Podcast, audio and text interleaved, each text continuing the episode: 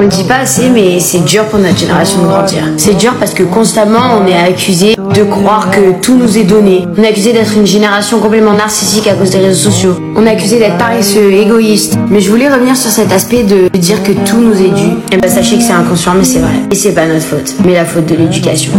Par là, je dis pas que les parents éduquent mal leurs enfants, mais je dis que depuis l'enfance, on nous fait croire qu'on est spécial. On nous dit que juste par la force de la volonté, qu'on va atteindre nos objectifs. Même des parents prêts à aller voir des profs pour des notes de bulletin. Et bah forcément, en grandissant, quand tu rentres dans la vie réelle, tu découvres que bah t'es pas spécial. Tu n'obtiens pas quelque chose par la volonté, mais par le travail. Et tes parents sont pas là pour te faire réembaucher.